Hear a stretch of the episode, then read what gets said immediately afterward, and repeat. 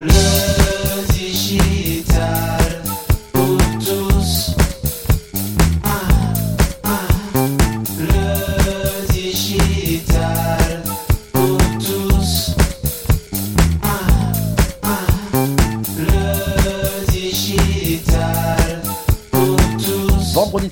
le débrief de la rédac de la semaine du 30 mai 2022. Et oui, vous avez noté des choses pendant la semaine, vous avez appris des, des, des choses, ça vous a donné des idées, des envies et des, oui, des trucs, des matières à réflexion. Ça tombe bien, c'est pendant ce débrief que vous avez la substantifique moelle de ce que l'on a dit durant la semaine. Donc on compte sur vous, ça se fait en direct avec les commentaires des participants sur LinkedIn et puis ça se fait au micro, à mes côtés aujourd'hui avec euh, bah, une fidèle de la rédac, même pilier, on l'appelle Alice Desjardins. Bonjour Alice, comment ça va? Bonjour PV. Bonjour à tous. Ravi de t'accueillir et ravi d'accueillir aussi Anne, Gérard, Isabelle, Vanessa, Charles et Laura. Ils sont tous présents ce matin. C'est parti. Et puis les autres arrivent. C'est tranquille. Alors cette semaine, on va faire le récap des différents épisodes. Ensuite, on va descendre dans le détail de chacun de ces épisodes avec vos commentaires et avec euh, ce que vous avez appris les uns les autres. Et puis ensuite, on, va- on ira avec le fil rouge. Il faudra nous donner le fil rouge que vous avez retenu. Et puis tu nous donneras aussi, toi, Alice, de ton fil rouge. Et puis je vous donnerai aussi le mien. Et puis on, on finira cet épisode du podcast avec le programme de la semaine à venir. C'est parti. Bonjour aussi à Jean-Emmanuel qui nous a rejoint. Cette semaine, elle était intense, elle était dense, elle était riche, elle était pleine de, contenu. On a parlé lundi du slow marketing. Qu'est-ce que ça change? On était en direct avec Heidi Vincent, l'autrice de l'ouvrage Oser le slow en entreprise. Mardi, on a parlé des nouvelles techniques pour apprendre vite et bien. On a retrouvé euh, au micro notre ami Vincent Caltabellota, le CEO de YouMonkeys. Euh, mercredi, mercredi, avoir encore un bureau, à quoi ça sert vraiment? On en a parlé avec Victor Caro, le cofondateur et le, président de Comet Meetings. Et puis jeudi, euh, jeudi, bel épisode sur l'économie circulaire. Qu'est-ce que ça change? Pour qui? On en a parlé avec Peggy Desplat, Marketplace Manager chez MyTroc Pro. Allez, on revient sur l'épisode de lundi. Le slow marketing, qu'est-ce que ça change? Avec Heidi Vincent.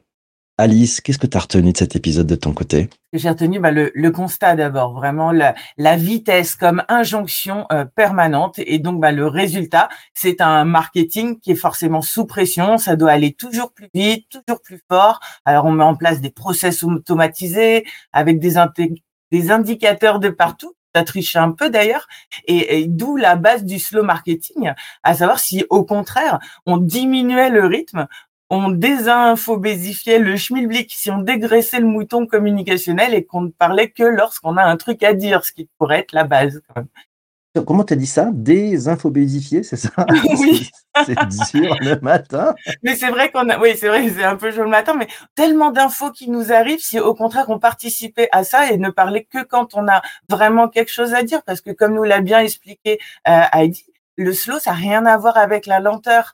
C'est vraiment trois objectifs qui s'entremêlent de, collaboration, de conscientisation et de durabilité. Comme elle nous l'a dit, c'est pas cuit les petits oiseaux, c'est vraiment, euh, au contraire, c'est très terre à terre, c'est transformer des contraintes RSE en opportunités de création de valeur et de vraiment de privilégier la qualité, la quantité. Qualité sur la quantité. Toujours, ah, toujours, ça c'est- une vraie règle. Pourquoi selon toi le, le slow marketing euh, peut faire peur aussi? Ouais, C'est vrai que ça, peut se comprendre. J'ai- entendu il n'y a pas si longtemps un chiffre cruel, à savoir que 84% des marques pourraient disparaître dans l'indifférence la plus totale. Bon après c'est pas c'est pas pour ça qu'il faut communiquer tout le temps. Si les entreprises elles peuvent être oubliées, c'est pas parce qu'elles communiquent pas assez, c'est parce que leurs produits n'ont pas assez séduit. Et euh, ça m'a fait penser, enfin c'est un peu comme dans la drague, le nombre de marques qui se font friendzoner on va aller voir le- leur contenu, mais c'est tout. On n'est pas séduit et ils peuvent faire euh, mille approches, ça changera rien. C'est pas utile de communiquer plus pour revenir à la base, à la proposition de valeur, comment la rendre plus plus attrayante, plus distinctive, meilleure. Et, et là, en plus, euh, ensuite, on recommunique et ça tombe bien parce qu'on a vraiment euh, quelque chose à dire. Est-ce que tu as, repéré Alors, il y a Laura qui a, qui a entendu bon, désinfobésifier le mouton, voilà, conversationnel, c'est pas mal. Euh, ouais, tu- on mettra peut-être dans les commentaires sur, sur LinkedIn euh, la source de ta statistique aussi, euh, celle que tu cites là sur les Je la 84%. retrouve. Euh, et Charles, à noter, communiquer sur du vide, c'est aussi une forme de disparition. Elle est très très bonne, celle de Charles, Mm. merci. Est-ce que tu as un dernier point, Alice, sur cet épisode du, du lundi? Un dernier aparté, c'est que sur les, quand on parle de marque, on utilise souvent des, des métaphores dans le marketing, euh, des métaphores guerrières comme cannibalisation, conquête, cible, euh, guérilla, euh, des, des, des, métaphores marines avec le web, naviguer, surfer, mais aussi des, métaphores sur la relation, membre, fidélité, identité. Et la marque en marketing, euh, euh, la marque en marketing, pardon, s'aborde comme comme un humain. On dit euh, souvent quand on fait les plateformes de marque quelle est sa vision, sa mission, ses valeurs. On parle même d'ADN de marque. C'est fort comme mot euh, ADN. Vraiment, ça, ça humanise, ça métaphorise l'entreprise. C'est plus que physique l'ADN, c'est le support de l'hérédité. C'est quasi métaphysique. donc il est vraiment temps, je pense, que, que les marques s'envisagent vraiment comme des personnes entièrement, si elles veulent qu'on les aime, comme des amis, euh, et qu'elles agissent en conséquence. Euh, imaginez un pote que vous appréciez juste bien et qui vous appelle tous les deux jours, bah, au bout d'un moment, on lui dit ou on décroche plus. Et nous, on fait pareil avec les newsletters et les pop-up dont on se désabonne ou, ou qu'on supprime. Donc d'un côté, c'est tester et prouver que la répétition, ça marche, mais seulement quand on arrive à installer l'envie. Sinon, c'est comme dans la vraie vie, euh, les forceurs, c'est pas cool. Des forceurs, c'est pas cool. Voilà, c'est comme dans la vraie vie, excellent. Ce sera le mot de la fin. Je vous encourage à aller réécouter cet épisode du, podcast, ouais, en entier, parce qu'il est, vraiment passionnant. Euh, Jean-Emmanuel dit écouter ses clients pour développer ses produits donne plus de résultats que du contenu euh, ouais, dilué hein, ou dupliqué. Ouais, ça, c'est sûr que c'est plus efficace. Je vous propose qu'on passe les uns les autres à l'épisode maintenant de mardi. Euh, mardi, on a recevé notre ami Vincent Caltabellota, patron de YouMonkeys, membre aussi de la, de la Redacroom. Euh, on a parlé des, des, nouvelles techniques pour apprendre vite et bien. Euh, Alice, qu'est-ce que tu as retenu de ton côté? Bah, C'était euh, un plaisir euh, d'entendre Vincent, mon, mon, collègue de, de, de débrief, euh, sur euh, sur cette thématique qui en plus moi chère vu que bah, j'ai la chance d'être d'être prof par ailleurs. Et même si c'est vrai qu'il abordait surtout les nouvelles manières de continuer à apprendre à, à s'auto-former, ce qui se fait de, de, plus en plus souvent seul. Euh, il a aussi parlé du, du plaisir d'enseigner. Il nous a donné euh, des, des, des, astuces, des axes, euh, cinq axes pour justement améliorer notre manière d'enseigner. Cinq axes, euh, ok. Et, donc, on, on, fait quoi alors?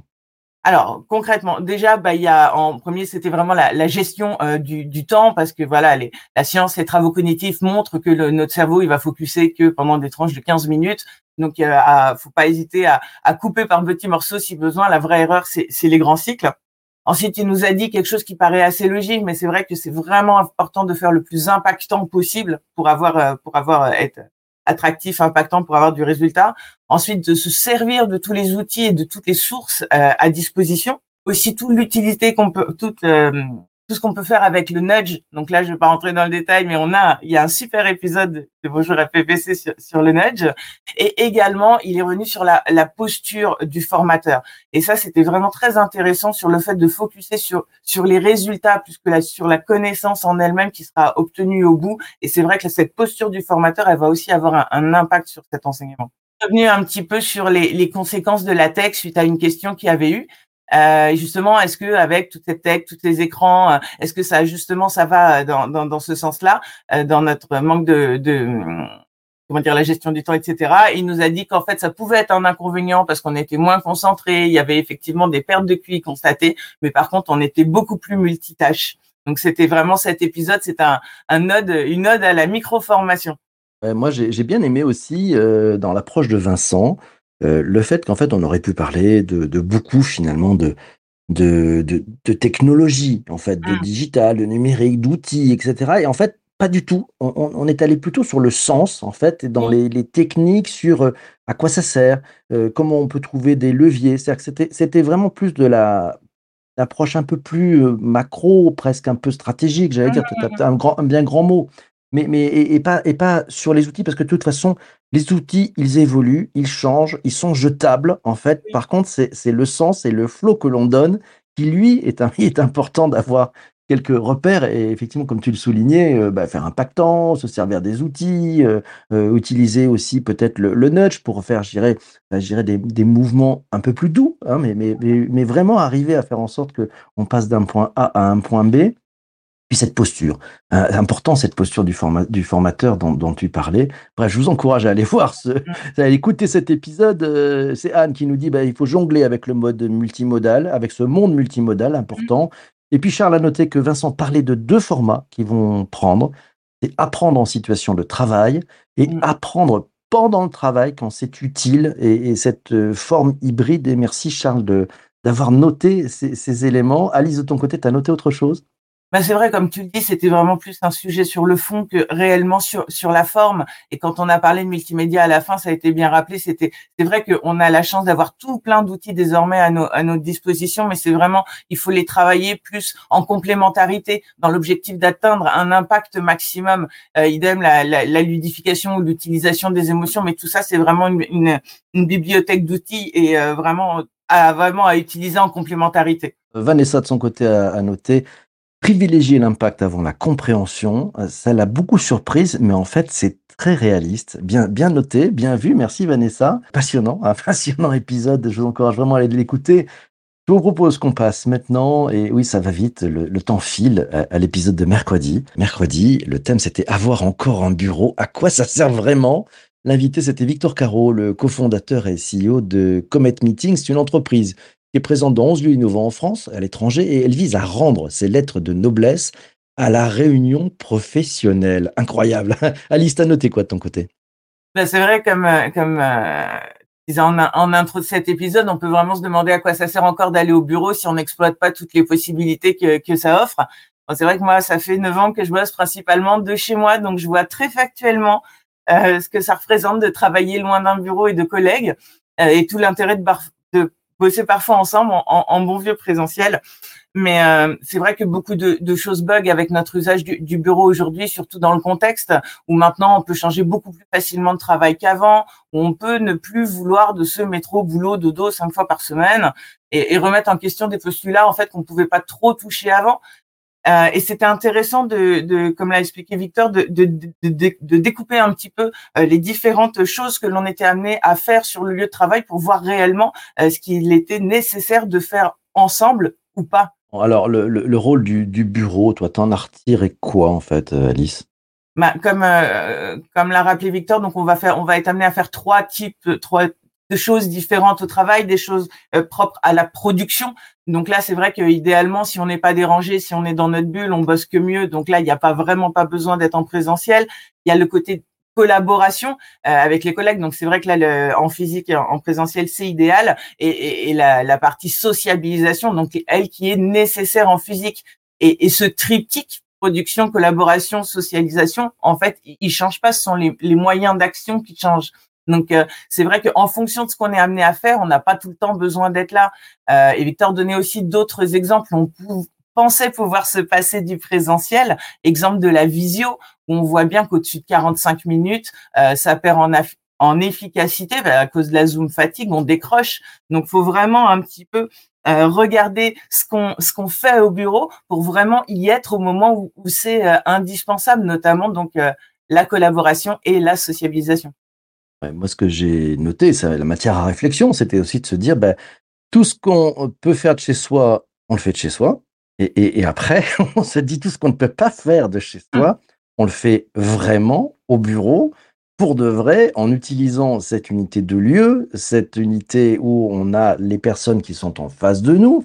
On n'a plus ces hommes et femmes troncs que nous sommes tous quand on est en visio et on profite peut-être pour se déplacer alors qu'on est en, en, en vraiment euh, collé sur ce, face à son ordinateur quand on est en distanciel. Et, et, et ça, ça, nous, ça veut dire qu'il faut réinventer aussi. Et moi, ça m'a donné beaucoup de, de, matière à réfléchir et de, vraiment de gourmandise en disant, bah, quand on retourne au bureau, qu'est-ce qu'on peut faire de différent? Comment on peut mieux se servir de cet outil qui est le bureau? Finalement, ce n'est qu'un outil, le bureau physique. Hein, D'ailleurs, le terme est peut-être même plus oui, juste. C'est l'espace d'échange, en fait, l'espace d'échange et de rencontre. Et c'est peut-être ça qui est, qui, est, qui est, le plus important, et de se dire bah, comment on peut, avec gourmandise, aller chercher les choses. Tu as noté autre chose de ton côté, Alice? Oui, bah pour rebondir sur ce que tu viens de dire, ouais, c'est vrai que c'était intéressant de voir le nom bureau, euh, le, le, le, mot en lui-même, donc le nom du mobilier. Euh, et comme disait, comme vous le disiez ensemble, ça devrait plus s'appeler un bureau, ça devrait s'appeler une table de réunion. J'ai bien apprécié aussi euh, quand il a expliqué un petit peu quelles étaient les, les bonnes pratiques euh, quand on se rend physiquement dans un dans un lieu de travail. Donc se demander est-ce qu'on a interagi, euh, sinon est-ce qu'on avait une très bonne raison d'être là? Euh, qu'est-ce que je fais quand je ne collabore pas et comment mieux collaborer? Il nous a expliqué par exemple que lui, il avait mis en place des règles. Il n'y a pas de réunion s'il n'y a pas d'ordre du jour, euh, si les principaux intéressés ils sont pas là, euh, sans gamekeeper, s'il n'y a pas eu d'envoi de contenu. Donc il y a vraiment des bonnes pratiques et des questions à se poser pour optimiser ça au mieux. Et un autre point que j'ai trouvé vraiment euh, intéressant euh, à la fin, euh, c'était quand on se demandait quel était vraiment finalement le, le, le, rôle du bureau, de l'immeuble de bureau. Et donc c'était aussi vraiment sympa de au-delà du, du, lieu de collaboration, d'analyser un petit peu le, le, rôle d'image totémique. et d'ailleurs, si ça vous intéresse, il y a de super travaux du, du CELSA et plus précisément du GRIPIC euh, le laboratoire en cycle du CELSA. Je pense notamment aux recherches de Pascal Buet, euh, un ami sur cette fonction. Donc la marque en régime architectural, la sémiotique de l'architecture, c'est juste passionnant. Euh, Jean-Emmanuel dit il faut cristalliser les moments forts de co-construction en présentiel et ça développe l'esprit d'équipe, ça renforce le collectif. Bien vu, ça, Jean-Emmanuel. Laura nous dit les bonnes pratiques de réunion sont tellement peu suivies. Il y a un boulevard d'amélioration, nous dit-elle, et des années-lumière à parcourir. C'est vrai que Victor a, rappelé finalement les fondamentaux de ce que devrait être une réunion normale. Hein. Là, là, il a mis, il a, il a remis de l'exigence euh, pour qu'on puisse vraiment profiter euh, de ces aspects présentiels et de, de cette ah. dynamique en collective. Mais, mais c'est vrai qu'il fait, le, il fait le boulot de remettre en fait que devrait être toute réunion avec un objectif, des ordres, un ordre du jour, des choses qui sont préparées, des participants qui ont préparé les choses pour vraiment échanger et pas pour être en mode euh, juste je découvre, euh, j'ai pas eu le temps de, etc. Euh, Vanessa, tiens, de ce côté, s'étonne que la nécessité du 100% bureau n'ait pas été réinterrogée avant le Covid, c'est vrai, euh, étonnant. Pourquoi on l'a pas réinterrogé avant le Covid? Non, mais, mais là, le Covid nous a peut-être donné un, un, petit, un petit pouce, un petit coup de pouce pour le faire. Euh, et Charles a noté, il faut redonner du sens à la proximité humaine. Le bureau devient un espace informel pour échanger. Ça y est, on lui a redonné un rôle à ce bureau. Et puis, bon, bah, dans l'actualité, on peut bien voir bah, ce, mail qui vous a pas échappé d'Elon Musk à ses collaborateurs, leur expliquant si vous ne revenez pas 100% au bureau, vous pouvez changer d'entreprise. Voilà, là, il est complètement à contre-courant, mais pourquoi pas Après tout, c'est lui le patron, c'est lui qui a monté sa boîte. Et pour l'instant, ça lui réussit. Euh, voilà, donc c'est, on aime ou on s'en va. Voilà, c'est plus simple. Vanessa, de son côté, a noté le collectif reste essentiel. Elle a noté que les entreprises qui mobilisent moins le bureau font plus d'événementiel. Ah, intéressant ça. C'était un point qui avait été euh, abordé à la fin par Victor justement que ces entreprises remote first, donc qui supprimaient euh, les bureaux, faisaient euh, par contre plus d'incentives et donc ils se retrouvaient mieux quand ils le faisaient.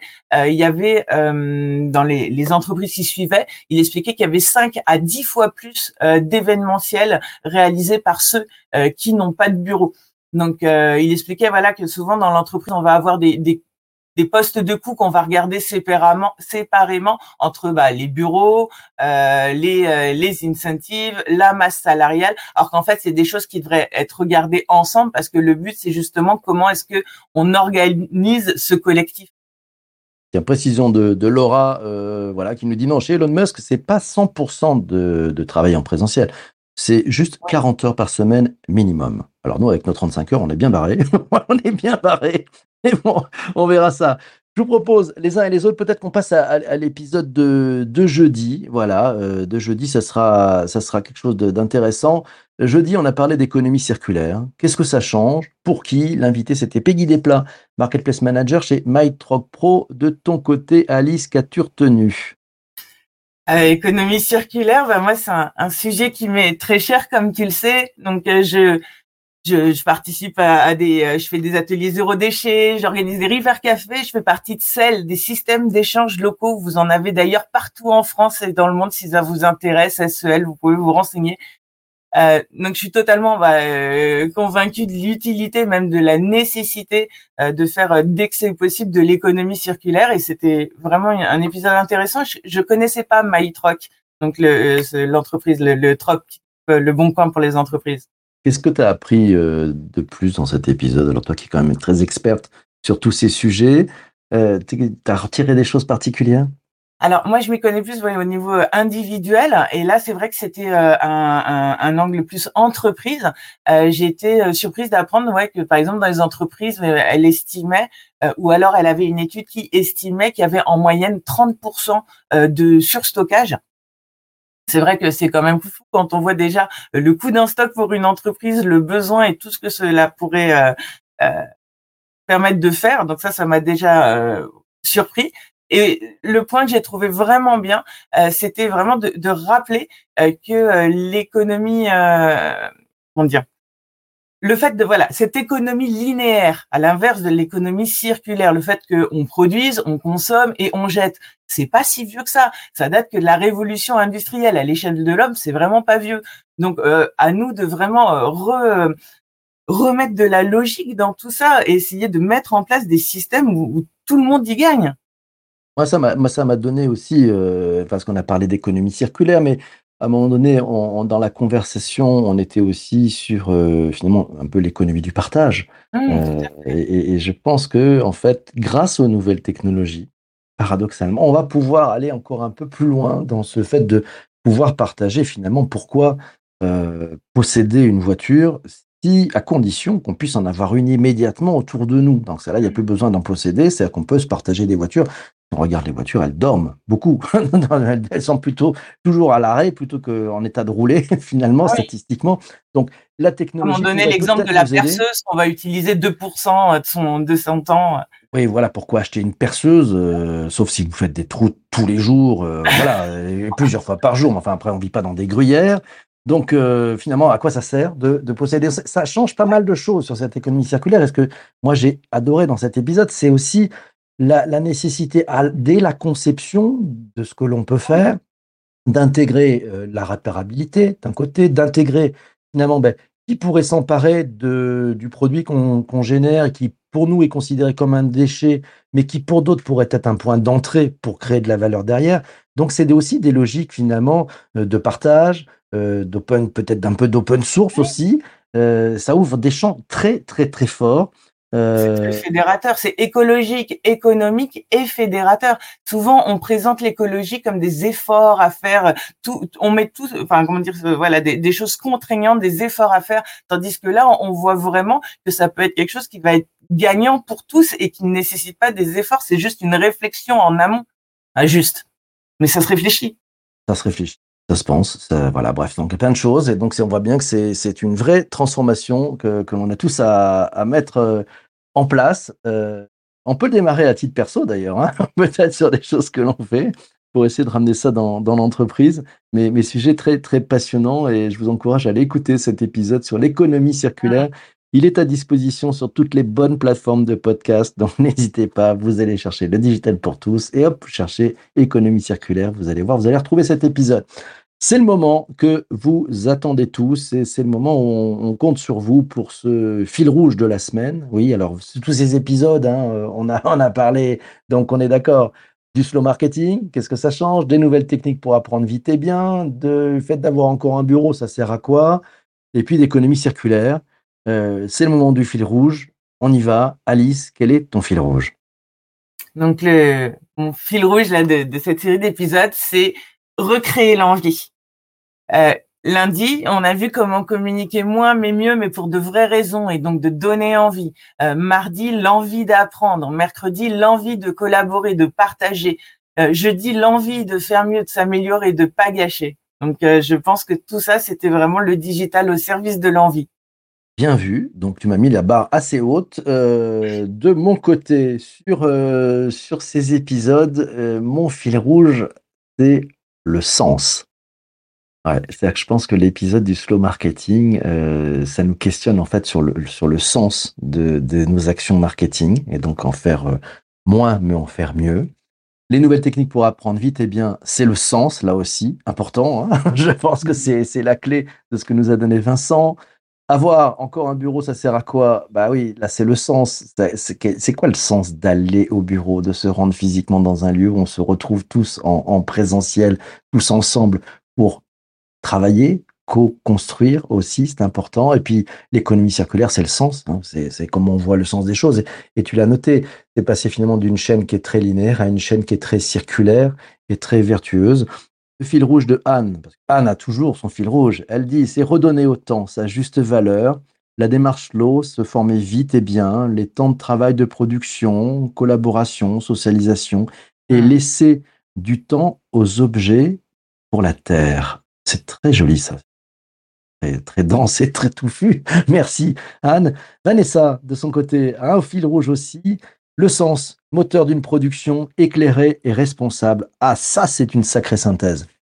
Bien joué. Le sens, euh, moteur d'une production éclairée.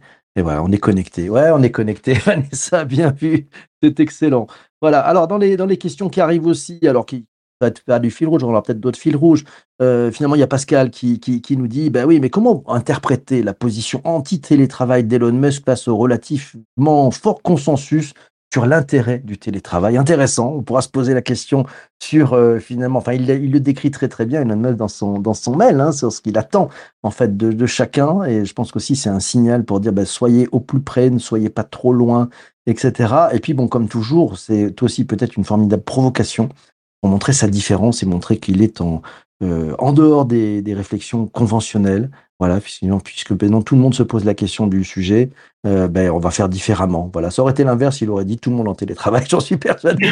enfin bref, on peut trouver. Ce que je vous propose maintenant les uns les autres, c'est que nous allions faire un petit tour euh, sur le programme de la semaine à venir, puisque je vois que l'heure tourne. Alors lundi, alors, il y en a qui travaillent, il y en a qui travaillent pas, mais bon, allez, on s'est dit, c'est dodo. Voilà, on vous fait dodo euh, pour la semaine lundi, donc il n'y a pas d'épisode lundi. Vous en profiterez pour écouter probablement un épisode en, best-of.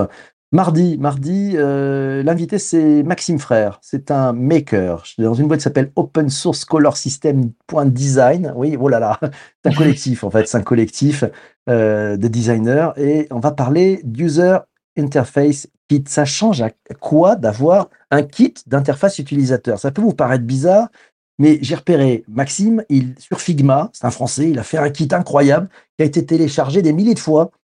Un truc incroyable. Et donc, je me suis dit, c'était intéressant de savoir à quoi ça sert, en fait, d'avoir ce, ce kit d'interface utilisateur. Mercredi, apprendre à dire non sans avoir peur du regard de l'autre. Oh, on retrouve Lucie Léger. Elle viendra nous voir, notre coach professionnel d'équipe. On va apprendre plein de choses apprendre à dire non sans avoir peur du regard de l'autre. Jeudi, on va parler des smartphones reconditionnés. Qu'est-ce que ça change? L'invité, ce sera Nessim Adouk, le cofondateur du groupe Phone Recycle Solution, le leader européen du reconditionnement de smartphones. On va pouvoir, ça y aura un petit lien, je pense, avec notre, notre économie circulaire. Et puis vendredi, débrief de la rédaction. Et oui, oui, oui, avec euh, vous tous. Et puis on sera accompagné de notre ami Christian Bellala. Il sera présent avec nous tous. Euh, Alice, dans les épisodes de la semaine, euh, il y a un petit chouchou pour toi ou pas? Oui, c'est vrai qu'à priori, je pense, voilà, petit chouchou sur euh, l'épisode de Lucie sur savoir dire non. Cependant, le, il y a aussi l'épisode sur le, kit interface utilisateur qui, m'intrigue. Je vais écouter ça avec intérêt. J'ai un joker, j'ai pas le droit de choisir. Voilà. pas le droit de choisir. voilà, puisque moi, c'est pas drôle sinon. Voilà, impartialité, c'est important. Euh, mille merci en tout cas, Alice, d'être venue euh, pour ce super débrief. Euh, merci de ton invitation. Merci à toi, merci aussi à, vous tous d'être passés pendant cet épisode du, morning, voilà, du, vendredi 7h30, ce débrief de la rédac, il se fait avec vous. Et ça, c'est plutôt très sympa. voilà, et donc on se donne rendez-vous mardi matin en direct. à 7h30, on parlera d'avoir un user interface kit. Mon Dieu, vous allez voir ce que c'est. Qu'est-ce que ça change Et puis sinon, bah, profitez-en, abonnez-vous à la newsletter. Vous trouvez le lien dans les notes de bas d'épisode sur votre plateforme de podcast préférée. voilà, c'est très simple. Vous pouvez vous abonner.